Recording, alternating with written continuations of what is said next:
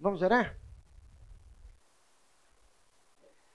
Pai querido, nós te agradecemos, Senhor, pela oportunidade de estarmos juntos na tua presença. Te agradecemos pela tua palavra, Senhor Deus, que fala ao nosso coração.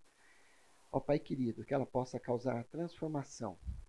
Que nós possamos, ó Pai querido, direcionar as nossas vidas segundo a tua vontade, segundo o teu plano. E que a nossa missão, ó Pai querido, acima de tudo, seja te glorificar em tudo que fazemos. Nós oramos, ó Pai, agradecidos em nome de Jesus. Amém. Amém. Bom, quem está vindo pela primeira vez tem uma pequena revisão das aulas 1, 2 e 3, que nós vamos passar rapidinho. Depois você pode assistir a aula lá na, na internet, pode ver os slides que também nós enviamos para lá já das três aulas, ok? Então, sobre o que, que são essas aulas? Elas são sobre como vencer a tirania do urgente em um mundo de ativismo. Um mundo onde cada vez a gente tem mais atividade identificamos que a tirania do urgente está ligada a uma questão de prioridade. Aquilo que eu não faço enquanto ele é importante acaba se tornando uma coisa urgente, além das coisas urgentes que aparecem na nossa vida. Então, uma questão importante se torna urgente quando não é realizada no tempo adequado. O C.S. Lewis dizia: põe as primeiras coisas em primeiro lugar e teremos as segundas coisas, ou as coisas secundárias, logo a seguir. Põe as coisas secundárias em primeiro lugar e perderemos ambas. Uh, se nós olharmos para o versículo é, lá de Mateus, Jesus dizendo: Mas buscai primeiro o reino de Deus e a sua justiça, e todas essas coisas vos serão acrescentadas. Não vos inquieteis, pelo, pois pelo dia de amanhã, porque o dia de amanhã cuidará de si mesmo, basta a cada dia o seu mal. Então Jesus está nos ensinando aí algo que nós vamos tratar hoje um pouco sobre presente, passado e futuro. Para de definir o que realmente é importante para nós, ter uma, uma forma de classificar o que é importante, então nós discutimos a questão de que nós precisamos ter claro qual é a nossa missão de vida, qual a nossa visão de mundo nesse momento e quais são os nossos valores, aquilo que baseia a nossa vida. Então, lá em Coríntios, Paulo diz: portanto, quer comais, quer bebais ou façais qualquer outra coisa, fazei tudo para para a glória de Deus estudamos um pouquinho sobre tempo, né, e chegamos à conclusão que tempo é vida. Tempo é vida. Tenham cuidado com a maneira como vocês vivem, que não sejam como insensatos, mas como sábios, aproveitando ao máximo cada oportunidade, cada kairos. Porque os dias são maus, portanto não sejam insensatos, mas procurem compreender qual é a vontade do Senhor. E aí nós tratamos sobre o exemplo de Cristo, como Cristo conseguiu mostrar a nós moderação na sua vida e na forma de administrar o seu tempo, de tudo que ele fazia, apesar de ter um tempo muito curto para fazer muita coisa aqui na Terra. Então Jesus cumpriu a sua missão a partir de três pilares que guiavam suas decisões. A clareza do propósito, ele sabia por que estava aqui e o que tinha que fazer. A priorização das tarefas, então colocar as coisas importantes para cumprir o seu propósito e a dependência do Espírito Santo. Então, Jesus nos ensinou e ele mesmo buscava a orientação de Deus dia a dia para que ele tivesse clareza e fizesse aquilo para o qual Deus o tinha chamado. A clareza de propósito, uma vida de serviço, uma morte em sacrifício. O filho do homem não veio para ser servido, mas para servir e dar a sua vida em resgate por muitos. Ora, se nós dizemos que somos cristãos, nós seguimos o exemplo de Cristo. E o exemplo que Cristo nos deu foi ser servo, de servir aos outros, e ele serviu com a sua própria vida. Depois passamos a pensar um pouquinho na nossa priorização de tarefas. Jesus escolheu, com base em sua missão e visão, quais os seus compromissos, resistindo ao urgente para fazer o importante e sob a orientação do Espírito de Deus. Como Deus ungiu a Jesus de Nazaré com o Espírito Santo e com virtude, o qual andou fazendo bem e curando a todos os oprimidos do diabo, porque Deus era com ele. Jesus, então, agindo na dependência do Espírito Santo. Aí nós falamos um pouco sobre. Uh, engenheiro gosta dessas coisas, né? De classificar atividades, tá certo? E ter uma planilha onde eu pudesse colocar no primeiro quadrante o que é urgente, é importante, devem ser as minhas prioridades e aí se encaixam as crises. As coisas não urgentes, mas importantes, que é onde eu coloco a minha meta e o meu planejamento. As coisas urgentes não importantes, que são aquelas interrupções que aparecem no dia a dia, numa vida normal. E as coisas não urgentes e não importantes, que são as distrações, aquela que nós, aquelas que nós devemos evitar na nossa vida se nós queremos cumprir aquilo que o Senhor nos chamou. Falamos na semana passada um pouquinho sobre relógio e calendário. É, alguns enxergam como inimigos, outros como amigos. Na verdade, eles são neutros, eles são só indicadores. O relógio nos mostra que o tempo já passou, e a gente vai olhar como que a gente gastou o nosso tempo, e o calendário nos mostra para onde estamos indo, o que, que nós planejamos fazer. Então, numa planilha semanal, né, nós devemos ter as tarefas mensais, que ela cai em alguma semana, as tarefas que são daquelas semanas e as minhas tarefas diárias. Eu vou distribuir isso dentro do meu calendário. Só que nós percebemos lá que, uh, como às vezes a gente ouve em alguns treinamentos, né? Olha, agora você tem um novo plano, é só começar tudo de novo. Só que a gente não está começando do zero, nós não temos uma folha em branco para escrever. Na verdade, a nossa vida já está acontecendo. Né? E a gente comparou isso a trocar a turbina em voo. Né? O avião já está lá voando. No, né? Talvez eu tenha que, às vezes, fazer uma parada forçada. Algumas pessoas acontece alguma coisa na vida que ela é obrigada a parar, e aí ela para e repensa. Né? Poxa, o que, que eu estou fazendo? Planejar a mudança deve ser feito da forma com que a gente vá em pequenos passos. Não é tentar dar um grande salto, né, mas pequenos passos que vão mudar e fazer com que a gente mude naquela direção. Assim como uma lagarta que se transforma numa borboleta, num período de tempo. Ela vai hibernar, ela vai entrar, no, vai formar um casulo, e de lá vai sair uma borboleta. Mas a, a lagarta não salta do, de um né, de um edifício e no meio do caminho ela se transforma numa borboleta. Então, para fazer isso, você deve ter um plano de ação. Definir quais são as suas prioridades, fazendo um inventário do seu tempo, como é que você está usando o seu tempo, quantificar o seu uso das horas, onde está indo, e implementar o seu plano de mudança. Então, nem o relógio nem o tempo fazem coisa alguma boa ou má. Eles simplesmente registram as atividades que nós escolhemos. Então, lá em Salmos, o salmista vai nos dizer o quê? Vamos ler? Ensina-nos.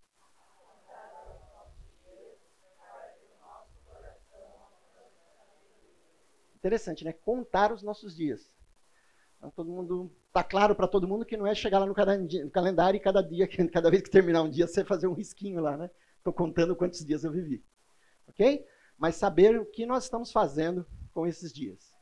E aí nós falamos das distrações, né, que às vezes elas estão ali no meio e, é, é na verdade é um lobo né, com pele de ovelha e que está tirando a gente do nosso foco e impedindo que a gente cumpra aquele planejamento. Então, nós enfatizamos domingo passado nós dizermos não à urgência. Sempre que chegar algo para decidir com urgência, em geral a resposta deve ser não. Até no final o irmão veio conversar comigo aqui. Falei, é, mas olha, já aconteceu de eu não ter misericórdia com o irmão que estava passando por um problema difícil. E ele quis que eu fizesse uma coisa urgente para ele. Eu falei que não podia, né? E, né? Falei, pois é, meu irmão, entendi a sua posição. Mas a culpa é do irmão que disse não ou do outro que deixou a coisa se tornar urgente? Foi uma emergência. Imagine que você está em casa, alguém liga e fala: Olha, eu estava indo para a reunião aí, mas o carro quebrou, estou aqui no meio da estrada, não vou conseguir chegar aí para dirigir a coinonia. Você dirige para mim? Ok? É diferente né, de alguém que não se preparou e falou, oh, rapaz, olha, não deu para preparar nada, eu não vou poder ir. Mas você, você dirige a coinonia? Ok? Então, eu disse no meu coração: Deus julgará o justo e o ímpio, porque há um tempo para todo propósito e para toda obra. Do que é que Salomão estava falando aí? Deus vai julgar. Como você usou o seu tempo? Você usou como alguém sábio ou como alguém ímpio? Porque há tempo para toda boa obra. Então, sugeri para vocês monitorar o seu tempo e a sua agenda, criar o seu plano de ação e começar com pequenas mudanças. E antes de entrar na aula 4, né, eu tenho que fazer uma pergunta. Quem já esteve aqui nas três aulas anteriores, ou pelo menos em uma delas? Ok. Quantos sentiram que conseguiram implementar, nessas últimas três semanas, alguma mudança nas suas rotinas diárias? Ok? Obrigado. Por que da pergunta? Talvez você fale assim, não, minha rotina já estava tudo bem, então não precisa mudar nada. Amém. Agora, não adianta a gente ouvir o que precisa ser feito e não fazer. Vocês lembram dos cinco tucanos na árvore? A história é que tinham cinco tucanos num galho de uma árvore. E os cinco decidiram voar. Quantos ficaram na árvore? Todos. Porque eles só decidiram. Então, se a gente vem aqui e fala, nossa, o Senhor falou comigo essa manhã, né? Amém. E vai embora, mas não muda nada. Então, o que faz diferença na nossa vida não é o que nós aprendemos. O que faz diferença é o que a gente põe em prática.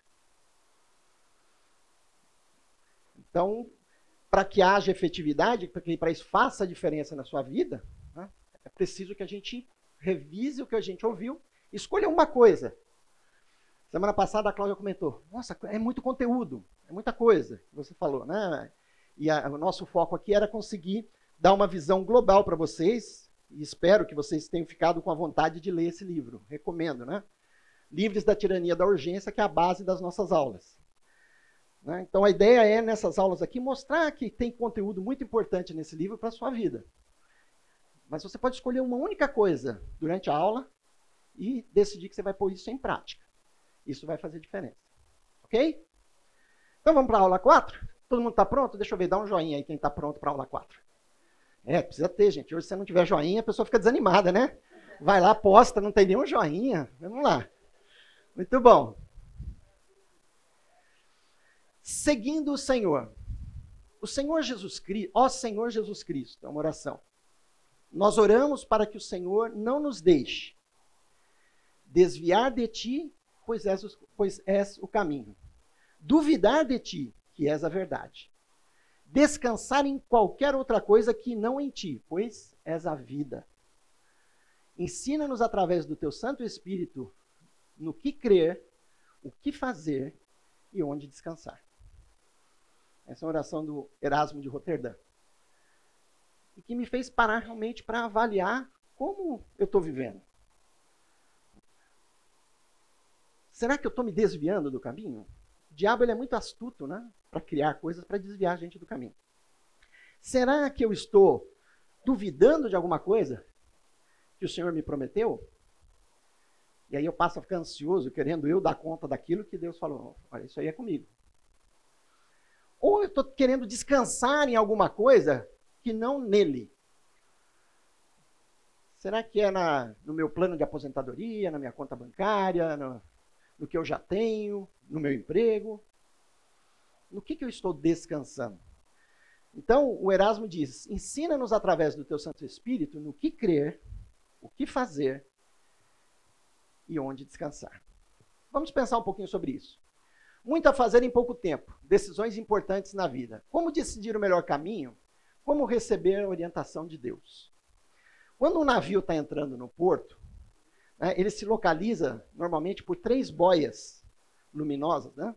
Durante o dia é mais fácil, mas à noite você tem três boias luminosas que ficam em linha. E aquilo é uma referência para o navio para onde ele vai se posicionar para chegar com segurança ao porto.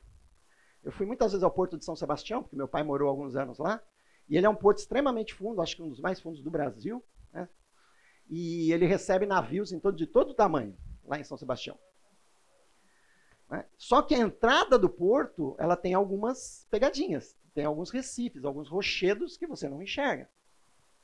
Então o navio ele tem que vir numa posição muito acertada, e geralmente tem um prático, né, que a gente chama que é um cara que conhece o porto e ele vem e sobe no navio para orientar para que aquilo aconteça. Numa situação de nevoeiro, enquanto você está vendo as boias, ok, mas às vezes quando o nevoeiro é muito forte, você deixa de ver as boias. Então a gente quer comparar isso à forma como você pode se alinhar com essas luzes. O que, que seriam essas luzes para nos direcionar no caminho, para entender a vontade de Deus? Então, escrituras, as circunstâncias e conselhos fazendo teste de leitura, eu sei que lá atrás vocês não estão vendo, né? E quando chega ao nevoeiro? Então, eu posso olhar para as escrituras, eu posso ler a palavra de Deus, eu posso, nas circunstâncias, perceber como é que Deus está agindo na minha vida, e eu posso ouvir conselhos de pessoas experientes. Uh, um, um adolescente que estava namorando uma menina e ninguém da família dele gostou da menina, ninguém da família da mãe gostou da menina, e ele achando que a família estava implicando com ele. E aí o pai disse para ele: Olha, conversa com a sua avó. Sua avó já tem mais de 80 anos. Ela já viveu muito. Você já perguntou para ela a opinião dela sobre a sua namorada? E ele resolveu fazer isso. E depois da conversa com a avó, ele começou a perceber que tinha alguma coisa que realmente não estava legal. E mais para frente ele conseguiu perceber né, e abrir os olhos. Porque, gente, vocês sabem, quando a gente está apaixonado, a gente não enxerga, né? Não é isso? Quem casou apaixonado, casou. Então, não é? Descobriu depois. Ok? É, a gente deve casar quando está amando. Muito bom. E quando o nevoeiro chega? E aí eu estou meio perdido lá, eu não sei como fazer. A experiência do sábio é valiosa. A experiência de quem já passou por aquilo. Infelizmente, no Brasil, se dá pouco valor às pessoas mais idosas, mais sábias. Diferente, por exemplo, na cultura japonesa, que valoriza muito isso. É? Então, às vezes, nós sofremos por não conversar com pessoas que já têm experiência. Uma vez eu passei uh, por um momento difícil e procurei um pastor para me aconselhar. E aí, quando eu expliquei o meu problema para ele, ele falou: Olha, muita gente me traz esse tipo de problema. Eu falei: É mesmo? Ele falou: É.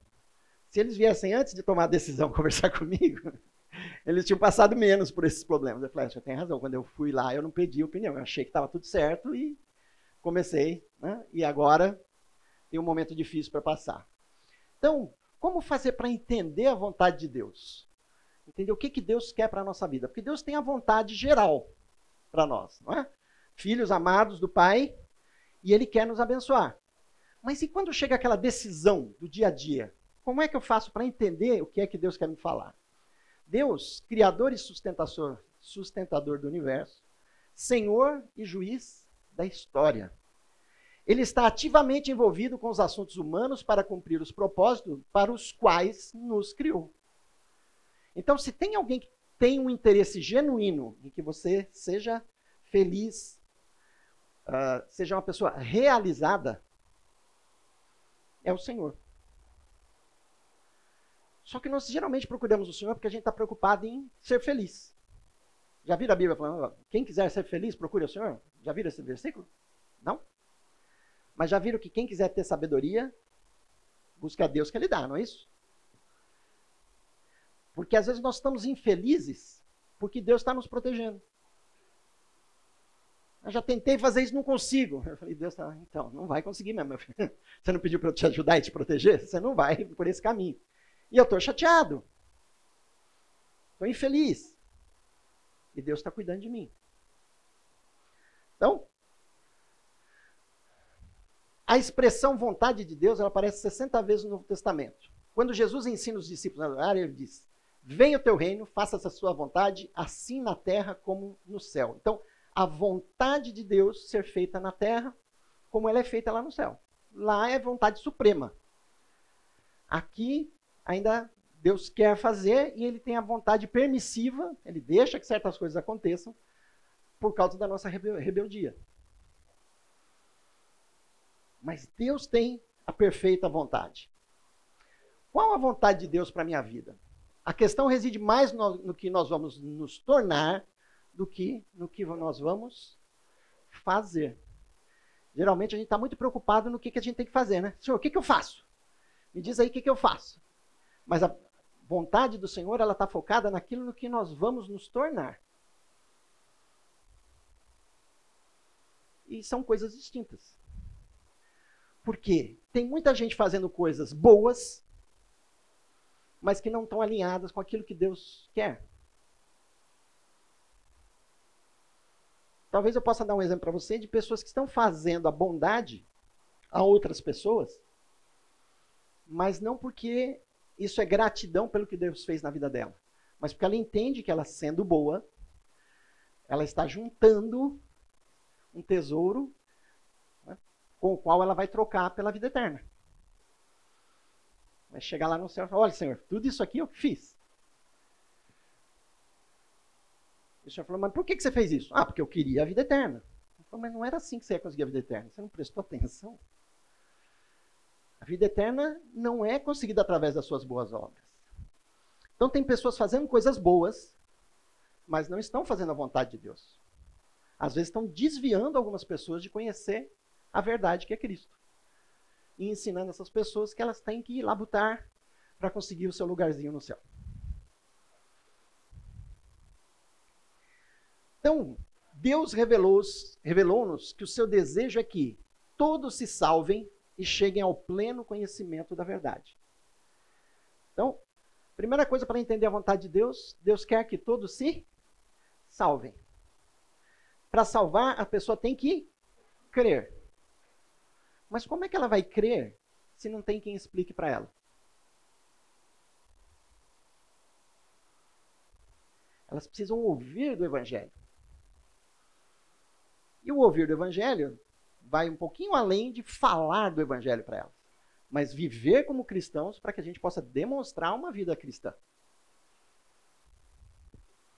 Então, o primeiro passo para entender a vontade de Deus, o primeiro passo é que Deus deseja que todos se salvem e cheguem ao pleno conhecimento da verdade. Hoje o mundo está tentando é, é, relativizar tanto as coisas, né, que já criou um novo conceito de verdade, né? Então já estão querendo convencer a gente que verdade não é exatamente o que a gente achava que era verdade. Dois. Finalmente, irmãos, vos rogamos e exortamos no Senhor Jesus Cristo que, assim como recebestes de nós, de que maneira convém agradar a Deus, assim andai, para que possais progredir cada vez mais. Porque vós bem sabeis que, que mandamentos vos temos dado pelo Senhor Jesus porque esta é a vontade de Deus, a vossa santificação. Então, chegamos ao conhecimento da verdade, aceitamos a Cristo, e a Bíblia nos diz que se nós confiamos em Jesus como nosso Salvador pessoal, nós estamos salvos. Segundo passo, viver de forma que agrade a Deus. Santificação. Santificar é separar com propósito. E santificação na palavra de Deus é separar para a glória de Deus separar dons, talentos, tudo que somos, para viver de acordo com a vontade de Deus. Então, Paulo está exortando os Tessalonicenses a ter essa percepção. Na vida cristã, o caráter é um elemento primário. É essencial viver conforme a moral e a ética, evidenciando o fruto do Espírito. Charles Rummel, o autor, afirma isso. Na vida cristã, o caráter é um elemento primário.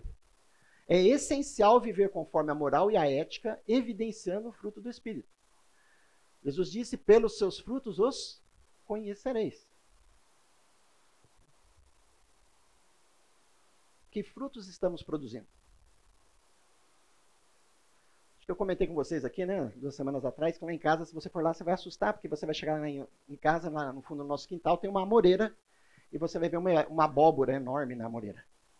Né? Porque minha mãe ama abóbora e o pé de abóbora subiu na amoreira e né, nasceu uma abóbora e ela está apoiada no galho da amoreira. Então ela, ela, brinca com o pessoal: Você já viu a moreira da abóbora? E é interessante, né? Às vezes a gente vê alguns frutos na vida do cristão e a gente fala: Que estranho. Está né? Tá dando abóbora essa moreira? O que está acontecendo? Ele deixou algo entrar na sua vida que está produzindo um fruto que não é aquele fruto que ele deveria produzir.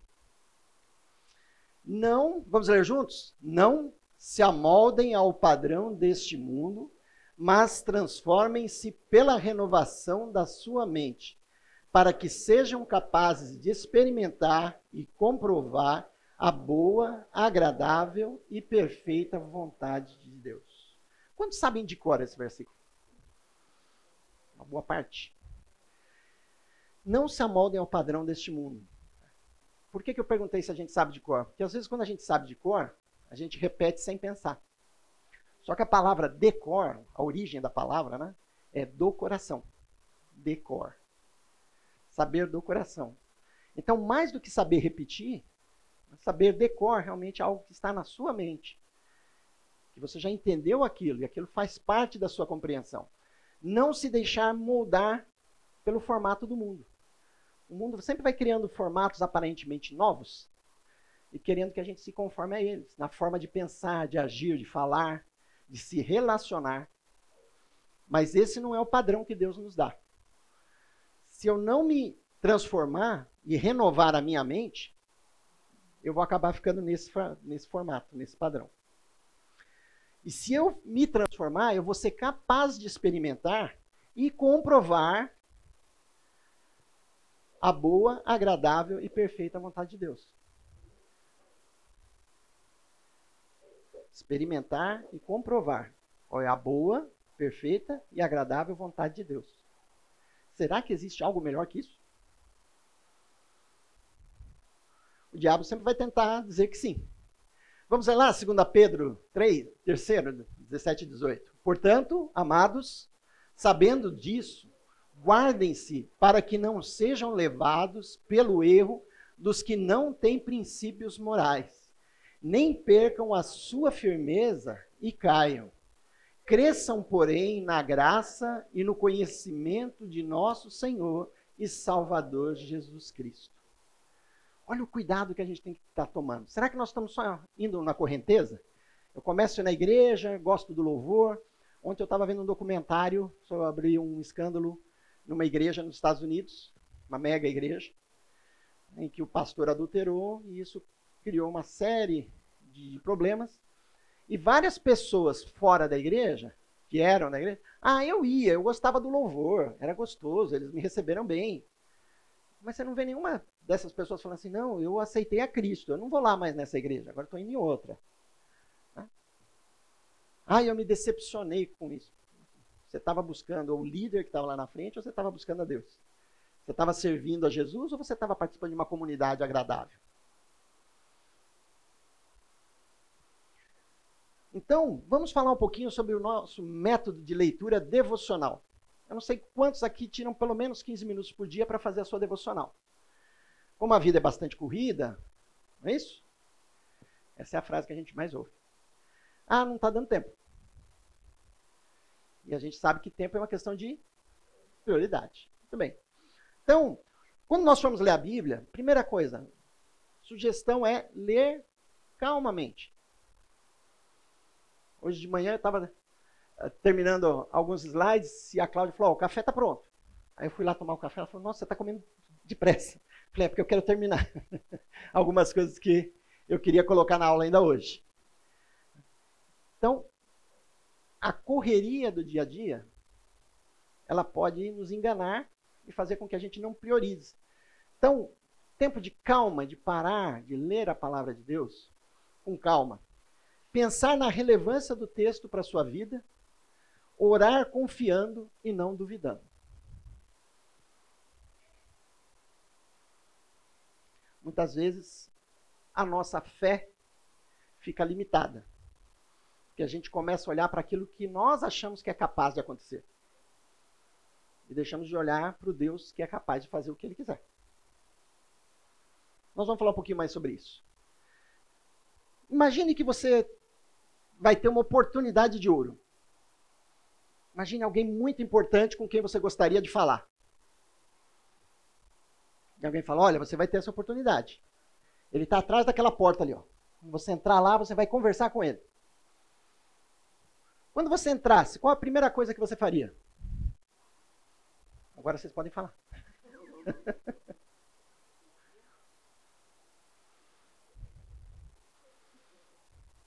Boa. Pergunta, ela falou o seguinte: o que, que você tem para me contar? É muito comum a gente entrar já, não, eu queria perguntar isso, isso, isso, isso, isso para ele. Certo? E eu às vezes não estou dando tempo para que ele fale. Poxa, se é uma pessoa muito importante, ele deve ter coisa importante para falar para mim. E é muito comum quando a gente vai orar, antes de querer ouvir o que Deus tem para falar para a gente, a gente já começar a falar, Senhor, então, o Senhor sabe, né? Estou precisando disso, disso e tal, o Senhor sabe que eu estou passando por isso, meu filho, minha filha, meu emprego, não sei o quê. Tá? E começa a fazer aquela lista. E não dá oportunidade de Deus falar com você.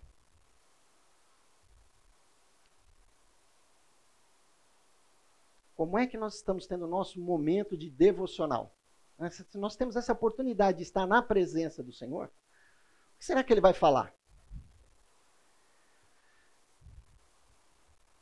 E eu corro o risco né, de fazer uma pergunta: Senhor, como é que é tal coisa? Ele fala: Ué, mas você não leu na Bíblia, não? Deixei, tá lá. Né? Eu vi um pregador falando essa semana, né? Pessoa chegando no céu, né? E ele primeiro perguntou para assim: Olha, quantos aqui já leram a Bíblia inteira? Deixa eu ver, quantos nós temos aqui que já leram a Bíblia toda? Olha aí, temos alguns. Ok, muito bem. Né? Então já leram de capa a capa, certo? Quantos já leram só as capas? Não, não precisa falar isso. Não precisa falar isso. Imagine que você chegou no céu, né? e aí você é recebido e a pessoa leva, olha, tá aqui, olha, esse aqui é Obadias. Ele falou, Obadias, tudo bem, como é que você tá? Obadias, bem, e aí, você gostou do meu livro? É mesmo, né? Você escreveu um livro, né? Acho que a gente não vai ter muita coisa para conversar com ele, né? antes de ler o livro dele. Obadias? Não é estranho esse nome, eu já te ouvi em algum lugar.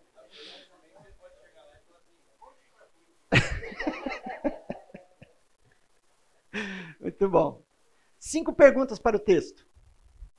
Quando você lê um texto, a primeira pergunta: há algum mandamento nesse texto a ser obedecido?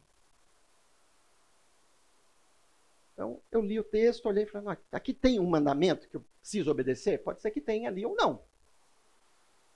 Pode estar muito claro ali, pode não estar muito claro. Então, eu vou parar para analisar.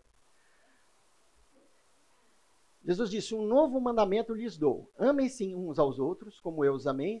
Vocês devem amar-se uns aos outros. É fácil amar os outros? E Jesus está dizendo que é para amar de que forma? Como eu os amei. Eu amei eles, eu dei a vida por eles. Vocês devem amá-los como eu amei. É uma sugestão? É um mandamento. E por que, que Jesus nos ensinou? Por que, que ele nos mandou fazer isso? Natural é fazer o contrário. que mais?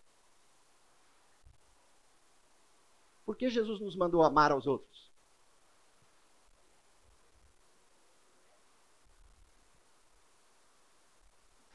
Não consegui entender.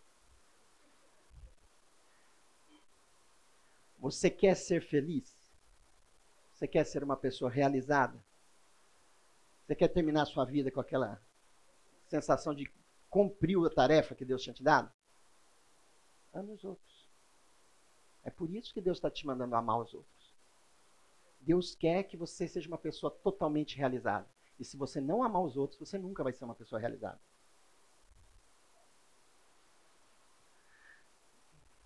Segunda pergunta: há um pecado a ser confessado e perdoado? Lembro ainda, adolescente, né, lendo o livro de Juízes, lá, a história de Israel, o Êxodo. Falei, mas que povinho, hein? Toda hora errava, não tinha fé. Tropeçava, ia lá, quando via, estava adorando o ídolo de novo. Mas, mas que povo, hein? Até que eu entendi que Israel era eu, né?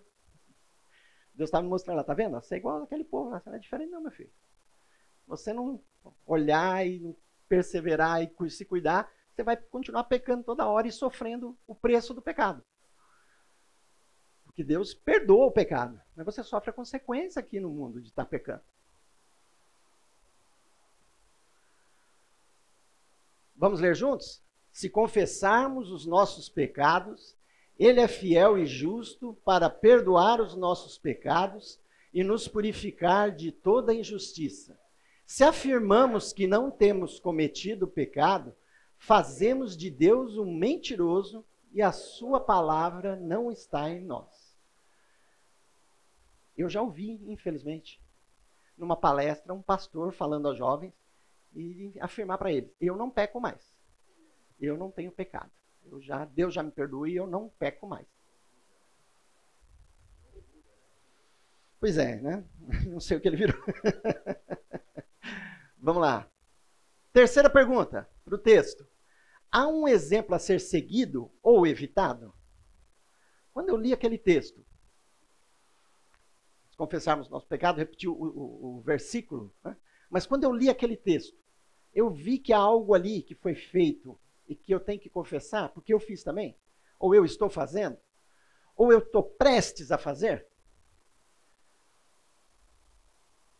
Então, esse, eu tenho que olhar para o texto para identificar isso. Quarta pergunta: há uma promessa a ser reivindicada? Tem algo ali que Deus falou: olha, se você fizer dessa forma, você vai ser abençoado.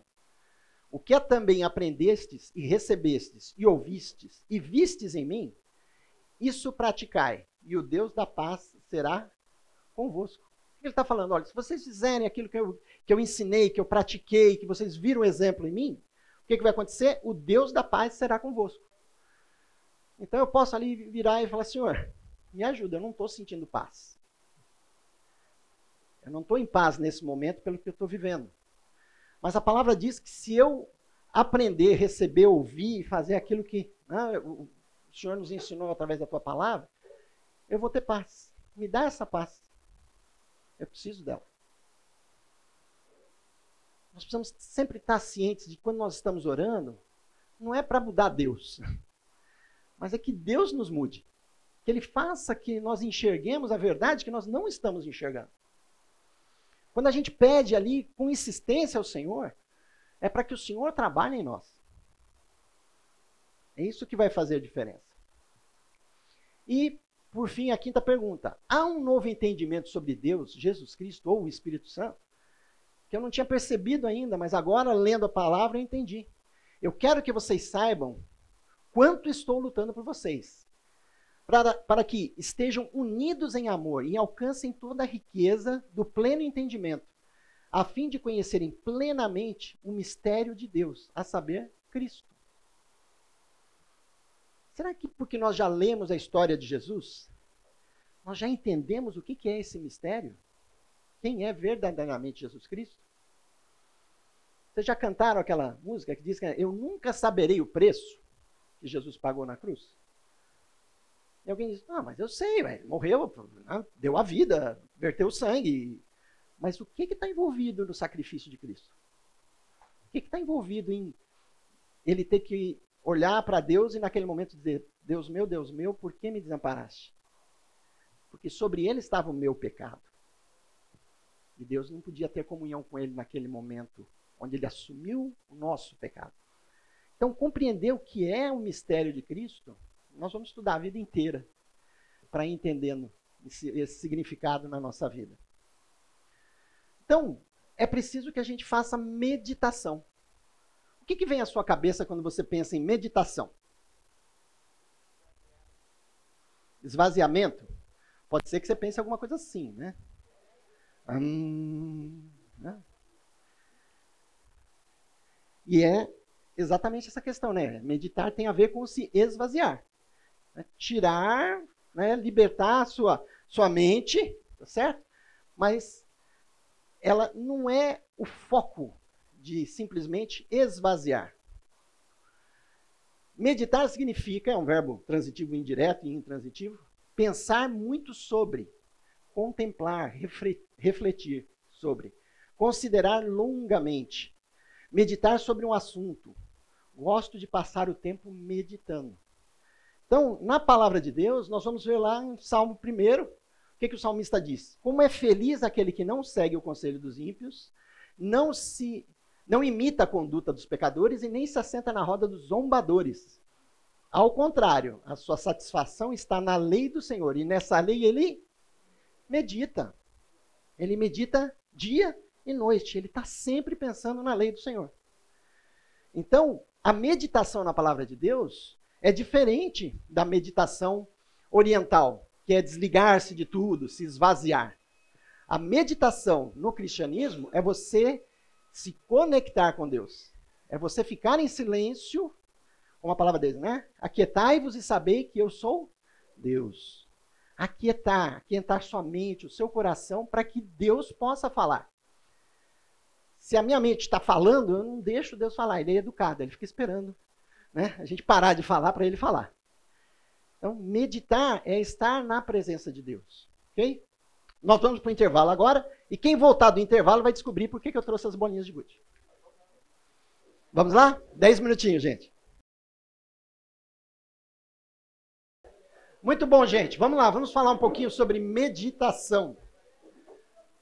Olha a frase aí do Dietrich, né? tem que falar em alemão, tem que falar Dietrich, não é isso? Dietrich Bonhoeffer. Aceite a palavra das Escrituras e pondere-as em seu coração, como fez Maria. Isso é tudo. Isto é meditação. Uh, Alguém, uh, quantos aqui já tinham ouvido falar do Dietrich? Muita gente, alguns, muitos não. Então, vamos falar um pouquinho dele, né? Quem que foi o Dietrich? Né? Então, um teólogo alemão e líder eclesiástico.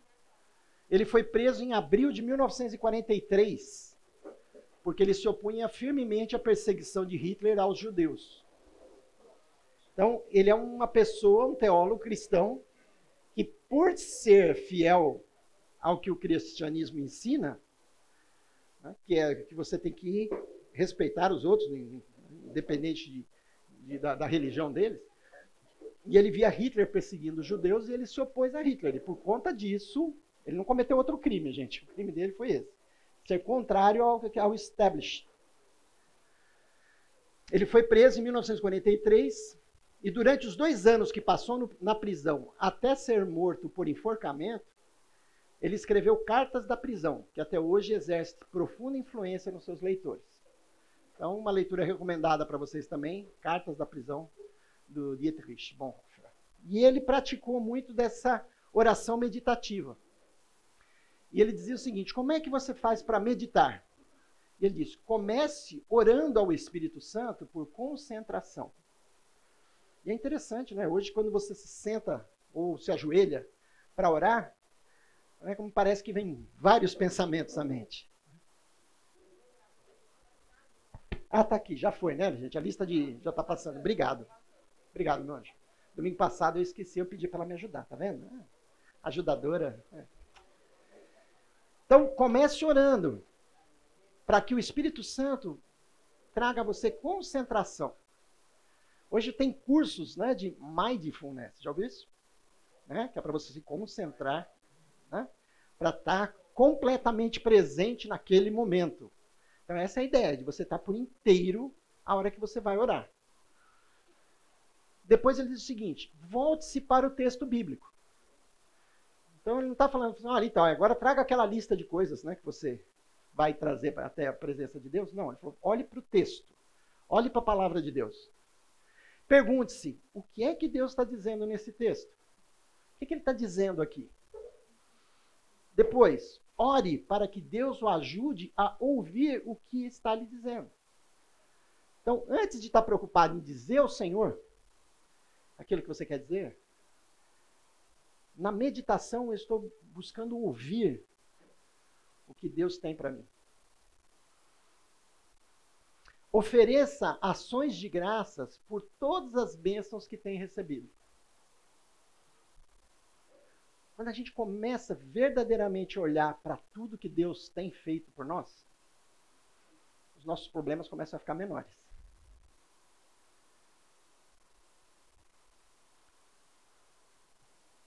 Faça o exercício de pegar um caderno e começar a listar as bênçãos. Tem um hino né, antigo que dizia: Conta as bênçãos, conta quantas são, que tens recebido da divina mão. Uma a uma Dize-as de uma vez e verás surpreso quanto Deus já fez. A gente tem que cantar mais hino, né? Falar com Deus. Aprendemos a falar com Deus como uma criança fala com sua mãe.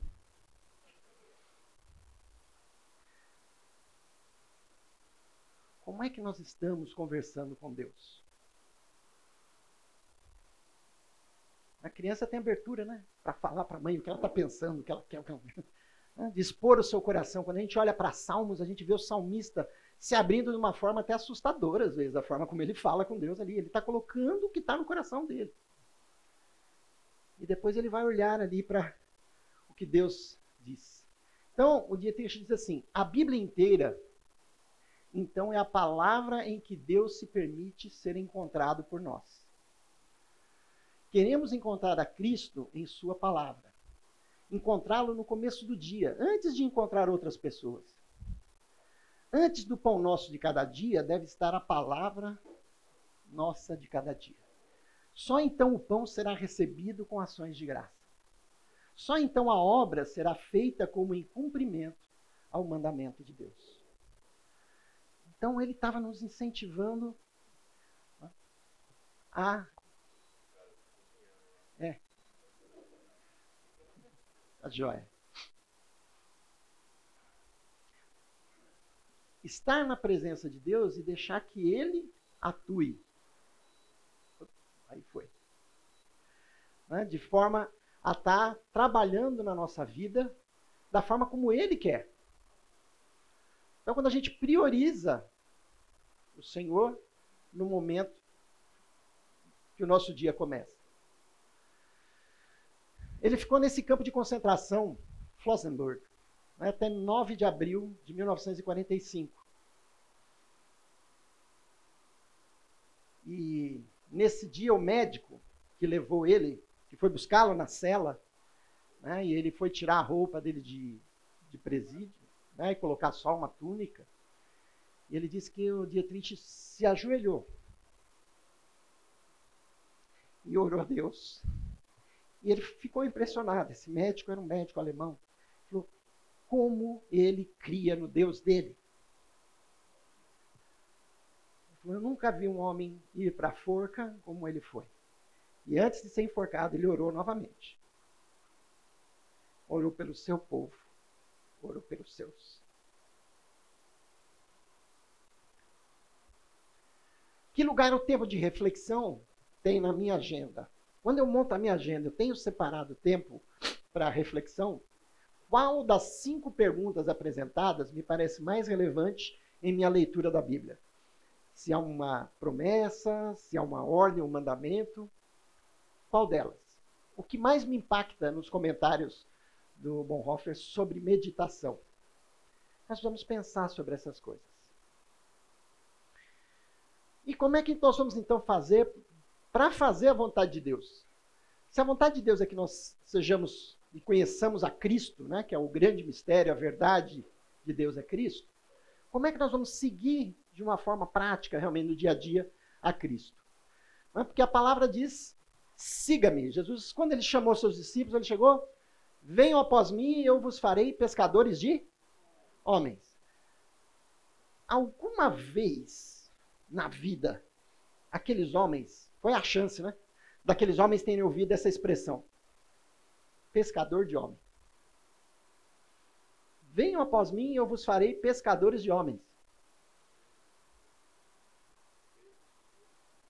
Pedro escutou. O que, será que ele pensou? O que é ser pescador de homem? Será que o salário é bom?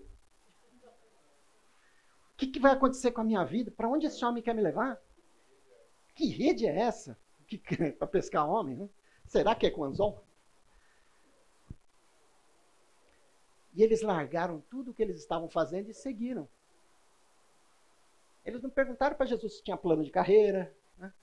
como é que ia ser o restante. Senhor, não, peraí, senhor, senta aqui, dá uma explicada primeiro, só para a gente entender como é que vai ser a coisa. E Jesus falou, não, siga-me. Ele não mostrou um mapa, falou: tá vendo, nós vamos sair daqui, coisa e tal, vamos passar por tal lugar e daqui tantos anos, né? Vocês vão ser sacrificados também. Ele falou: siga-me. O modelo bíblico de discipulado, né, onde Jesus disse aos seus discípulos: se alguém quiser acompanhar-me, negue-se a si mesmo, tome a sua cruz e siga-me. O que é que Jesus estava dizendo? Vocês querem vir comigo? Ô senhor, Estou achando interessante. As suas palavras, né? Eu gostei, quero seguir o senhor. Como é que eu faço? Eu falei, então, olha, começa do seguinte: negue-se a si mesmo, tome a sua cruz e siga-me. Hum, como que faz isso? O que é que Jesus estava querendo dizer quando ele disse isso? Negar a si mesmo. Jesus mostrou quando ele estava no Getsemane e ele disse: Pai, se queres, afasta de mim este cálice. Contudo, não seja feita a minha vontade, mas a tua. Eu estou abrindo mão da minha vontade. Eu estou abrindo mão do meu direito. Eu sou filho, né? sou o criador do universo. Eu abri mão de tudo isso. Porque eu quero fazer a tua vontade. A gente ouve muito hoje falar dos nossos direitos, né? Você tem que reivindicar os seus direitos, não é isso? Mas Jesus está dizendo: não, olha, abra a mão do seu direito e me siga. Então o discipulado, ele leva não simplesmente a eu, não é uma anulação, mas é voluntariamente eu abrir mão daquilo por aquilo que Deus está me entregando. Tomar a cruz é negar o meu direito sobre a minha vida, uma atitude voluntária de escolher seguir o caminho que Deus tem para a minha vida e não aquele que eu desejo. Quando a gente fala de negligenciar e negar e abrir mão e não pecar, ou buscar não o pecado, mas buscar a vontade de Deus, eu estou abrindo mão do meu desejo. O meu desejo era fazer aquilo, aquilo que eu gosto. E Deus falou: Isso é pecado. Ah, então eu tenho que abrir mão disso, porque eu não quero o pecado. Eu quero fazer aquilo que agrada a Deus. Eu vou abrir mão do meu desejo. E aí, o meu desejo pode ser poder, meu desejo pode ser sexual, meu desejo pode ser do prazer, do que for. Eu estou abrindo mão daquilo porque eu quero fazer aquilo que Deus me mandou fazer. O plano que Ele tem para mim e não o meu plano. Então, quem quiser vir após mim, vai negar a si mesmo e tomar a sua cruz. Ou seja, são duas formas de expressar o mesmo princípio a decisão voluntária de abrir mão da própria vontade para fazer a vontade do Pai. Você quer seguir a Jesus? É assim que você tem que fazer. Abra mão. Escolha aquilo que Deus está tra trazendo para você. Com o passar dos anos, todas as nossas decisões sobre a mordomia do tempo, finanças, relacionamentos e atividades clamam por um desejo de aplicar o senhorio de Cristo em cada área da vida. Essa é a postura do cristão onde tudo que ele vai fazer, que ele vai decidir, de que forma isso agrada a Deus? Isso está ligado à missão que Deus tem trazido para a minha vida? É aí, e através da, dessa postura, é que eu vou tomar minhas decisões. Vamos ler juntos? Assim diz o Senhor, o teu redentor, o Santo de Israel. Eu sou o Senhor, o teu Deus, que te ensina o que é útil e te guia pelo caminho em que deves andar. O Senhor vai nos guiar. Mas eu preciso parar para ouvir, né? Eu não estou conseguindo ouvir o que o Senhor está me dizendo, e eu estou ali indeciso. Ah, o que, que eu faço? O Senhor está falando, mas eu não estou ouvindo. Um processo pessoal. Jesus, fitando, o amou e disse: Só uma coisa te falta. Vai, Vende tudo que tens, dá aos pobres e terás um tesouro no céu. Então vem e segue-me. Quem falou isso? Jesus respondeu isso para quem? Para o jovem rico, que chegou até Jesus e falou: Senhor, o que, que eu preciso fazer para ser salvo? Ele falou: Você conhece os mandamentos? Eu conheço, pratico todos. Veja que Jesus não criticou ele. A palavra diz que Jesus, fitando o amou, ele viu que era alguém que estava tentando seriamente seguir aquilo que era a vontade de Deus. Ele falou: oh, mas está faltando uma coisa para você. Vai, vende tudo que você tem, dá aos pobres. Você vai ter um tesouro no céu, não aqui na terra. Então vem e segue-me. E a Bíblia diz que o jovem saiu triste, porque ele tinha muita coisa. A pergunta para nós é: se nós perguntarmos ao Senhor, Senhor, como é que eu estou vivendo? Como é, o que está faltando? E o Senhor né, vier até nós dizer o seguinte: ó, vai, vende, não sei o que, não estou falando de riqueza. Você fala assim: ah, não sou rico. Mas o que, que é o tesouro na sua vida que está impedindo você de seguir realmente aquilo que o Senhor tá, quer fazer na sua vida? Jesus está dizendo: vai, vende, dá. Aí você vem e me segue. Será que tem algo hoje que você precisa abrir mão? E era essa a palavra que você ia ouvir do Senhor? Na hora que você entrou naquelas portas lá e teve a oportunidade de falar com Ele? Aquela oportunidade de ouro de estar presente na presença do Senhor? Será que Ele ia dizer para você ir e vender alguma coisa? Abrir mão de algo que lhe é valioso e está tomando o lugar que Jesus deveria ter na sua vida? Ele, porém, contrariado com esta palavra, retirou-se triste, porque era dono de muitas propriedades. O que ele dizia? Ai, eu amo demais o que eu tenho.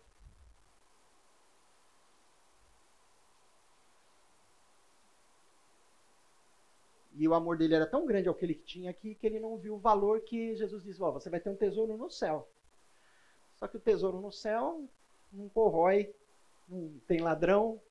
O que você vai ter lá, não, você não calcula o valor. Não importa quanto você tem aqui. Ele não conseguiu abrir mão.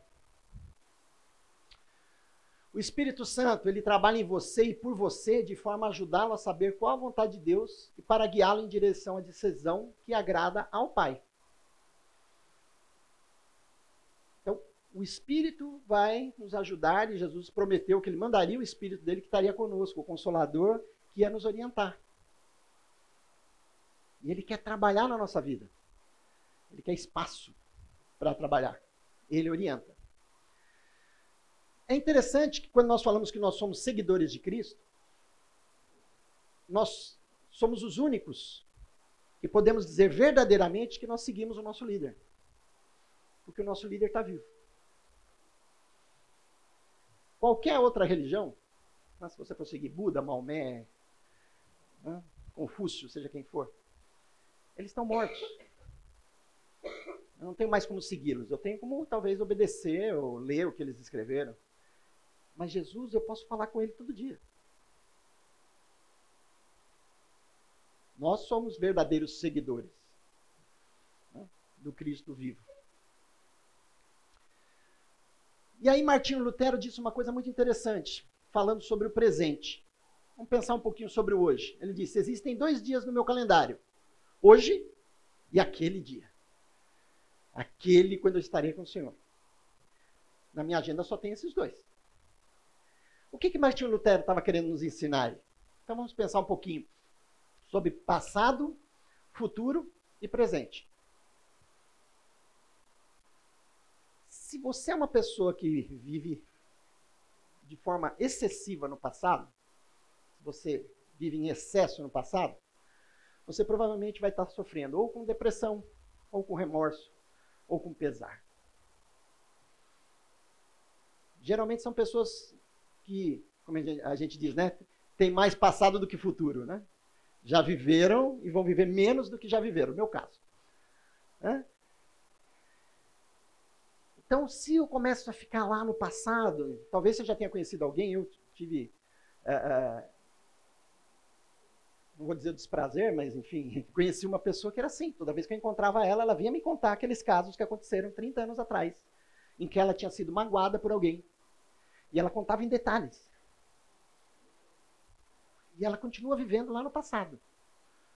A pessoa que ofendeu ela já morreu.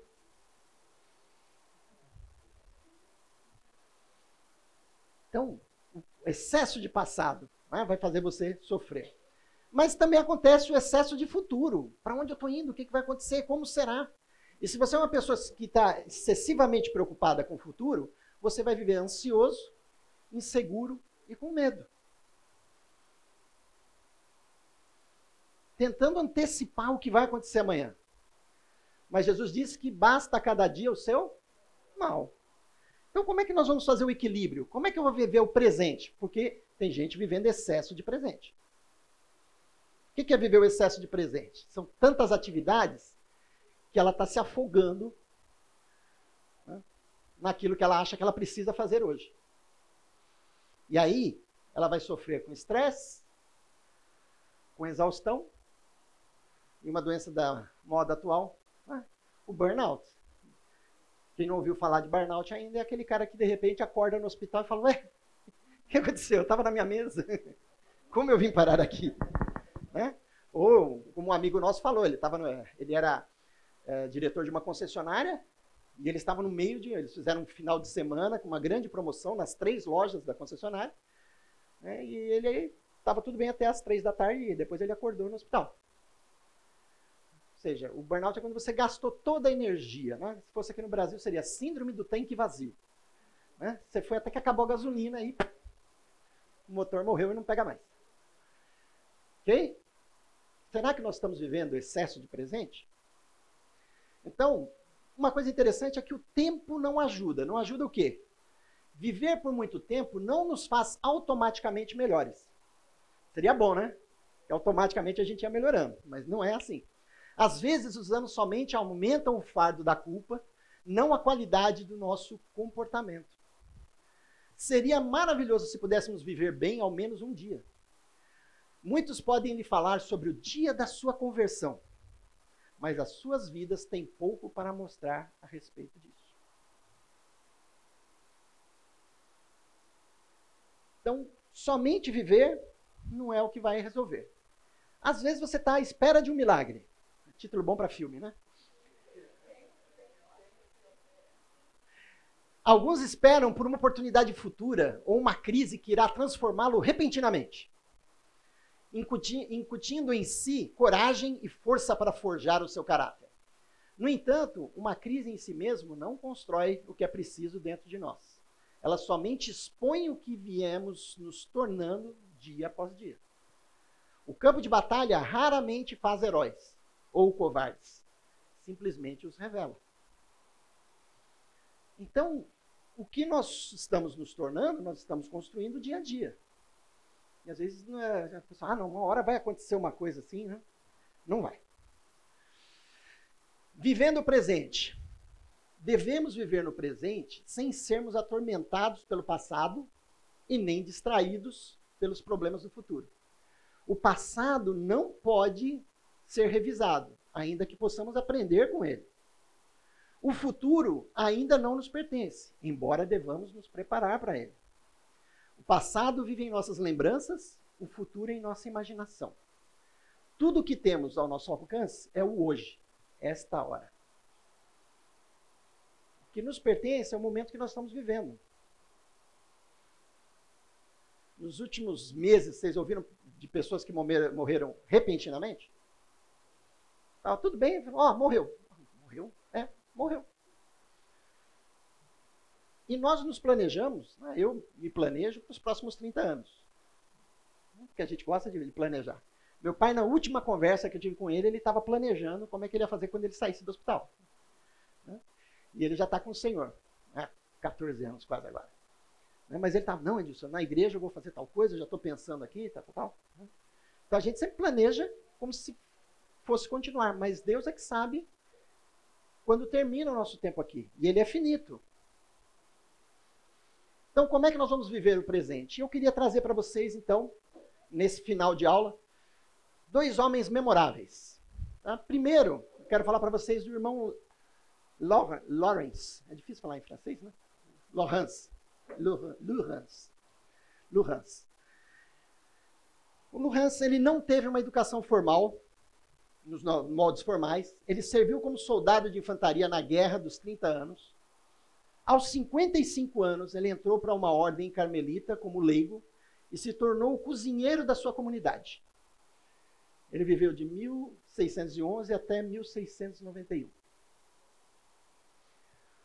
A outra pessoa que eu quero apresentar para vocês é o Jean-Pierre de Cussard. Possuía diploma universitário e doutorado em teologia. Foi professor, administrador, pastor e conselheiro da alta sociedade, igreja e governo. Ele viveu de 1675 até 1751, ou seja, a vida dos dois teve. Hã?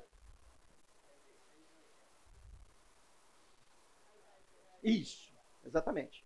É, já tinha feito o cálculo das idades aqui, né? 76 e 80 anos. E é, teve um intervalo aí que eles foram contemporâneos. Ok? os dois franceses. O Jean-Pierre de Coussade, ele escreveu um livro ah, que é O Abandono à Providência Divina. E o irmão Lawrence, não foi ele que escreveu, né? Uh, na verdade, também, o próprio Jean-Pierre, né, o livro é escrito através das anotações dele, cartas que ele tinha, que foram reunidas. Ele foi publicado 100 anos depois da morte dele. E o irmão Lawrence também não publicou, né, mas são textos uh, que eu já vou explicar, que um ano depois da morte dele se transformaram num livro. Ok? O que, que esses dois tinham interessante? Né? O, o Gemarie, ele falava muito de sacramento. O que é o sacramento? É uma demonstração externa de uma graça interna. A gente não usa muito né, na, na igreja evangélica a questão dos sacramentos. Né? É muito citado na igreja católica. Mas o sacramento, então, tem a ver com você estar tendo uma demonstração interna de uma graça interna. Qual que é a chave né, da mensagem de, de Cruzado? Se temos nos abandonado a Deus, só existe uma regra para nós: o dever do mandamento em que nos encontramos, do momento em que nos encontramos. Então ele estava falando: olha, se eu abri mão de tudo e me abandonei à providência de Deus, Deus está cuidando de mim, a minha única preocupação tem que ser viver esse momento que eu me encontro agora. E de que forma viver isso? Então ele coloca três compromissos que a gente deve ter para viver o presente da forma como Deus deseja. Primeiro, aceitar a vontade de Deus. Todas as coisas cooperam para o bem daqueles que amam a Deus. Não é isso que Paulo fala aos Romanos? Não se trata de passividade ou de fatalismo, mas de atividade da fé. É praticar a fé. Saber que Deus está no controle. Né? Eu, ele, a expressão é: eu me abandonei à providência de Deus. Então, a primeira coisa é entender que Deus está no controle. Eu preciso aceitar a vontade de Deus. A segunda, cumprir os compromissos assumidos. Vamos ler lá Eclesiastes 5:2, o que, que diz? Não seja precipitado de lábios, nem apressado de coração, para fazer promessas diante de Deus. Deus está nos céus e você está na terra. Por isso, fale pouco. Você se comprometeu? Então pratique. Deixe tudo a cargo de Deus, exceto seu amor e obediência às tarefas do presente momento. Quais são as tarefas? Amar ao próximo. Amar a Deus sobre todas as coisas. Cumprir os seus compromissos, é o segundo. E o terceiro, responda ao Espírito. Obedeça às ordens com as quais Deus move aqueles que lhe são submissos. O Espírito Santo nos dá as palavras de vida. Tudo o que dissermos aos outros deve vir dele. Eu parei um bom tempo pensando sobre essa frase. Né? Sabe? Tudo que eu disser ao outro deve vir do Espírito Santo de Deus na minha vida. Será que eu estou preocupado em edificar o outro quando eu estou falando? Que a palavra de Deus nos diz que o Espírito Santo vai nos dar essas palavras. Quem já teve aqui numa situação difícil e de repente o irmão chegou e falou exatamente o que você precisava ouvir? Alguns? Deus usou aquele irmão para falar na minha vida naquele momento tão importante. Deus quer usar você para edificar os outros. E eu posso dizer para vocês, gente, eu sou um falastrão, eu falo muito. E certamente tem coisas que eu me arrependo de ter falado. E a palavra nos ensina que a palavra depois de dita e a flecha depois de atirada já foi. Vai fazer um estrago lá na frente. E aí ele está nos dizendo: olha, o Espírito quer falar através de você com outras pessoas. Deixe que ele faça isso. Responda ao Espírito. Então ele diz assim: não há nada mais adequado, mais excelente, mais santo do que a vontade de Deus. Se você aprende o segredo de como encontrar a sua presença em cada momento da sua vida, então você possui tudo o que existe de mais precioso, digno e supremo. O momento presente é sempre abundante em riquezas incomensuráveis. Não tem como medir as riquezas se você está vivendo nesse formato. Você conseguiu encontrar o segredo para entender a vontade de Deus? Você aprende isso. Você aprende a estar na sua presença. E através disso, você vai conseguir atingir os outros. Não tem nada melhor, mais excelente, mais santo do que a vontade de Deus para nós. Nada que a gente consiga pensar ou imaginar pode se aproximar disso. Nicholas Herman se converteu ao cristianismo com 18 anos.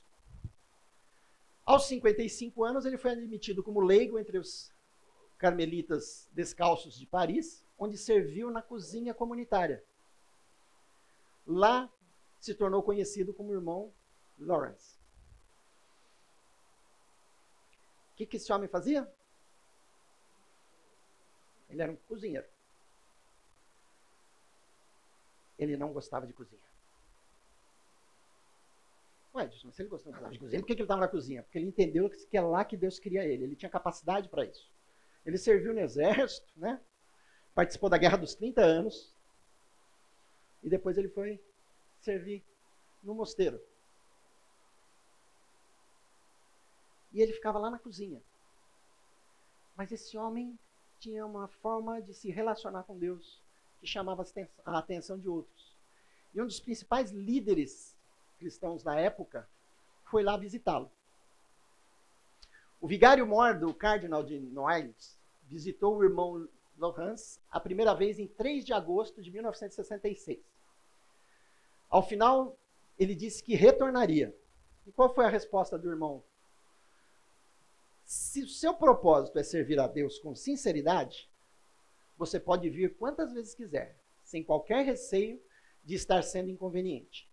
Mas se não, é melhor que você não volte.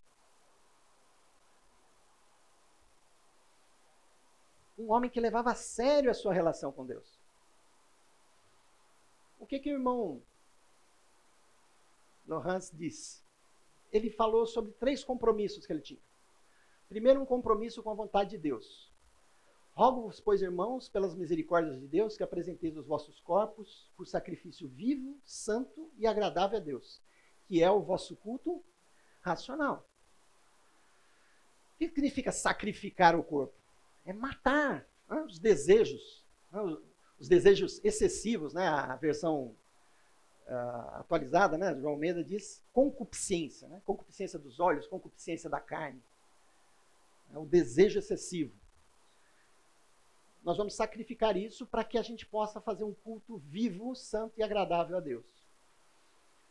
A questão crucial na vida cristã não é o consentimento mental, mas a ação obediente. Então não é concordar com aquilo que nós ouvimos, mas é agir de forma consciente. É assim que ele fazia no seu dia a dia. Diálogo com Deus. Segunda prática. Devemos falar com Deus na maior simplicidade, falando-lhe franca e plenamente e implorando por sua assistência em nossos problemas, justamente quando eles acontecem. Então ele não está falando de você orar dos problemas que vão acontecer, mas aqueles que estão acontecendo. Respondeu-lhe Jesus: O meu ensino não é meu, e sim daquele que me enviou.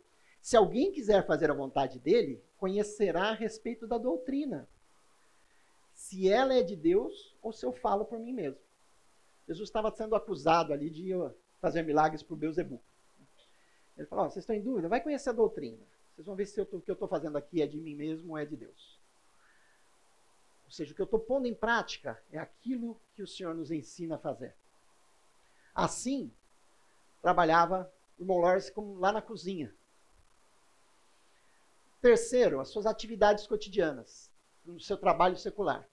Ele disse assim: em meio ao barulho e tumulto da minha cozinha, com várias pessoas pedindo diferentes coisas ao mesmo tempo, eu tinha a presença de Deus na, na, numa tranquilidade tremenda, como se estivesse de joelhos no altar do sagrado.